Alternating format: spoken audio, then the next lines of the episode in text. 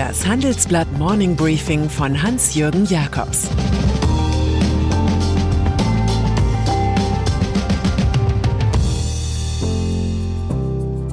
Guten Morgen allerseits. Heute ist Mittwoch, der 27. November, und das sind heute unsere Themen. Westtechnik für Xinjiang. Ursula von der Leyen, Europas neue Stimme. Was ist los beim DIW? Im Folgenden hören Sie eine kurze werbliche Einspielung. Danach geht es mit dem Morning Briefing weiter. Was ist der größte Icebreaker im Büro? Kaffee. Und ein richtig guter Kaffee schmeckt nicht nur gut, er fördert die Produktivität, sorgt für mehr persönlichen Kontakt und nebenbei auch für zufriedene Mitarbeiter. Neugierig? Jetzt eine Woche Nespresso fürs Büro testen. Alle Infos auf nespresso.com slash Maschine-testen. China. Wenn es um Spionage oder Überwachung geht, ist die Annahme von Aufträgen ökonomisch vielleicht reizvoll, moralisch jedoch ein Fall für die Müllverbrennungsanlage. So führt es bei Menschenrechtsaktivisten aktuell zu Schnappatmung. Schaufensterhelden der US-Technologieindustrie wie Intel, Hewlett Packard Enterprise oder Western Digital haben der Volksrepublik China geholfen, in den von Minderheiten bewohnten Regionen einen Überwachungsstaat zu errichten. Das berichtet das Konsortium investigativer Journalisten mit Verweis auf Regierungsdokumente. Gemeint sind Gebiete wie die Region Xinjiang, wo Peking muslimische Bürger in Lagern kaserniert. Offiziell zwecks Weiterbildung. In diesem weiten Landstrich wehren sich westliche Konzerne gegen den Vorwurf, sie würden bei Menschenrechtsverletzungen beide Augen zudrücken. Weder VW noch BASF wollen ihre Standorte in Xinjiang in Frage stellen.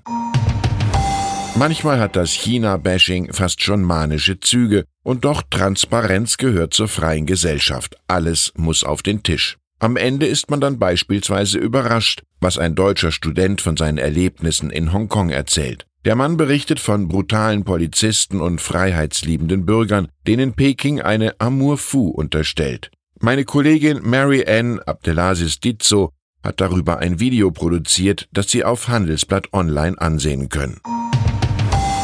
Ursula von der Leyen. Heute wird mit von der Leyen erstmals seit 52 Jahren wieder jemand aus Deutschland an die Spitze Europas gewählt. Ob das am Ende auch gut ist für uns Deutsche, ist nicht ausgemacht. Zu ehrgeizig, zu geschickt und zu selbstbezogen erscheint derzeit Frankreich. Dessen Präsident Emmanuel Macron Ursula von der Leyen als Europas Primadonna vorgeschlagen hat. Aus Berlin hingegen kommen zu Europa derzeit intellektuell nur kleine Papierflieger. Die Bezeichnung großer Wurf ist aus dem Vokabular der Maschinisten der Macht gestrichen. Die neue EU-Kommissionspräsidentin denkt da anders. Sie kündigt zum Beispiel einen Green New Deal an. Ein bisschen Roosevelt, ein bisschen Habeck. Das Ganze dürfte, falls ernst gemeint, ein paar Billionen Euro mehr kosten. Die könnten zu 50 Prozent aus dem EU-Haushalt und von der Europäischen Investitionsbank in Luxemburg kommen. Es sind seine letzten Tage bei Audi, doch die Begleitgeräusche sind heftig. Vorstandschef Bram Schott und das Management einigten sich mit den Betriebsräten insgesamt 9500 Stellen in Deutschland abzubauen. Dafür bekommen die verbleibenden mehr als 50.000 Audianer eine Beschäftigungsgarantie bis 2029. Man packe nun auch die strukturellen Themen an. Das hinterlässt Schott als Botschaft des Tages. Sein Nachfolger Markus Düßmann, losgeeist von BMW, soll die betagt gewordene Marke mit den vier Ringen wieder nach vorne bringen.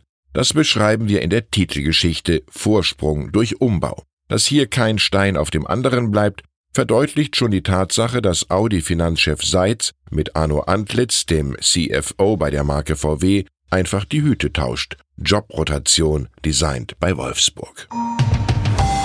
Klimawarnungen der Wissenschaftler. Sie kommen regelmäßig, aber fallen in den Aussagen immer dramatischer aus. Nun ein paar Tage vor der UN-Klimakonferenz in Madrid vom 2. bis 13. Dezember schlägt das UN-Umweltprogramm UNEP Alarm.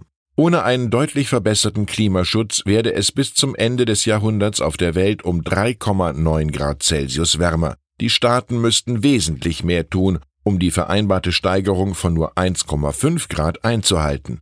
Selbst wenn alle Länder ihre geplanten Maßnahmen verwirklichten, würden demnach im Jahr 2030 noch immer 32 Gigatonnen CO2 zu viel ausgestoßen werden. Wer will, hält sich an Cicero. Solange ich atme, hoffe ich. In einer Enthüllungsgeschichte beschreiben wir heute Konflikte rund um das Deutsche Institut für Wirtschaftsforschung und seinen Chef Marcel Fratscher. Im Zentrum steht ein Zerwürfnis mit der Berliner Humboldt-Universität. Mit ihr im Doppel wollte man die Berlin School of Economics zur schönsten Blüte bringen. Doch der von der Hochschule an das DIW delegierte Georg von Weizsäcker, designierter Chef des Vereins für Sozialpolitik, wurde dort im Holzfällerstil vor die Tür gesetzt. Auch soll das Deutsche Institut für Wirtschaftsforschung bis zu einer Million Euro Jahresverlust machen. Und schließlich wird Chef Fratscher eine mediale Überpräsenz vorgeworfen. Man kann also ihm und der porösen Bilanz kaum entkommen. Vatikan. So sicher wie das Hosianna in der Kirche ist das Aufploppen irgendeines Finanzskandals im Vatikan. Zuletzt erregten Details um den Peterspfennig Aufsehen. Dieser wird jedes Jahr weltweit in den katholischen Gotteshäusern für den Papst gesammelt. Doch dass das Geld teils in sündteure Luxusimmobilien in London investiert wurde, passt kaum zum geistlichen Koordinatensystem. Gegen fünf Mitarbeiter der Kurie wird ermittelt. Sie sind suspendiert. Auch gab es eine Razzia im Vatikanischen Staatssekretariat. Pontifex Franziskus räumt ein, es gab Fälle von Korruption. Andererseits sei der Skandal diesmal von innen aufgedeckt worden. Hier hilft Albert Schweitzer. Es ist besser, hohe Grundsätze zu haben, die man befolgt, als noch höhere, die man außer Acht lässt. Daphne Caruana Galizia. Der Skandal um die ermordete maltesische Journalistin rückt der Regierung von Premier Joseph Muscat bedrohlich nahe. Den Rücktritten seines Stabschefs und seines Tourismusministers folgt nun die Demission des Wirtschaftsministers Chris Cardona. Alle drei erklärten ihre Unschuld in dem Fall. Der Fall hatte damit begonnen, dass Galizia Beweise gegen eine Riege bei Muscat sammelte. Enthüllungen im Zuge der Panama Papers lieferten ihr wichtige Informationen. Und dann ist da noch Melania Trump, die First Lady mit Bühnenerfahrung, die in Baltimore eine Anti-Drogen-Rede vor Jugendlichen halten wollte und gnadenlos ausgebuht wurde. Nach fünf Minuten war der Vortrag des Gastes, die stoisch vom Teleprompter ablas, beendet. Das Publikum hatte nicht vergessen, wie ihr Ehemann Donald Trump die Bewohner der Stadt im Juli beleidigt hatte. Zitat Widerliches von Ratten und Nagern befallenes Drecksloch. Von einer Bezirksrichterin in Washington bekam der Regierungschef ebenfalls Unangenehmes zu spüren. Sie entschied, dass sein Ex-Rechtsberater Donald McGahn vor dem Kongress aussagen muss und hinterließ ein Merksätzchen fürs politische Poesiealbum. Präsidenten sind keine Könige. Ich wünsche Ihnen einen angenehmen, sagen wir ruhig königlichen Tag. Es grüßt Sie herzlich Hans-Jürgen Jakobs. Jetzt noch ein Hinweis in eigener Sache. Sinnvolles Klimaschutzpaket oder doch nur nutzloses Paketchen? Diskutieren Sie auf dem Handelsblatt Energiegipfel mit Bundeswirtschaftsminister Peter Altmaier, Bundesumweltministerin Svenja Schulze, E.ON-Chef Johannes Theissen und Vattenfall-CEO Magnus Hall. Vom 20. bis zum 22. Januar 2020 im Intercontinental in Berlin. Mehr Infos gibt's unter handelsblatt-energiegipfel.de.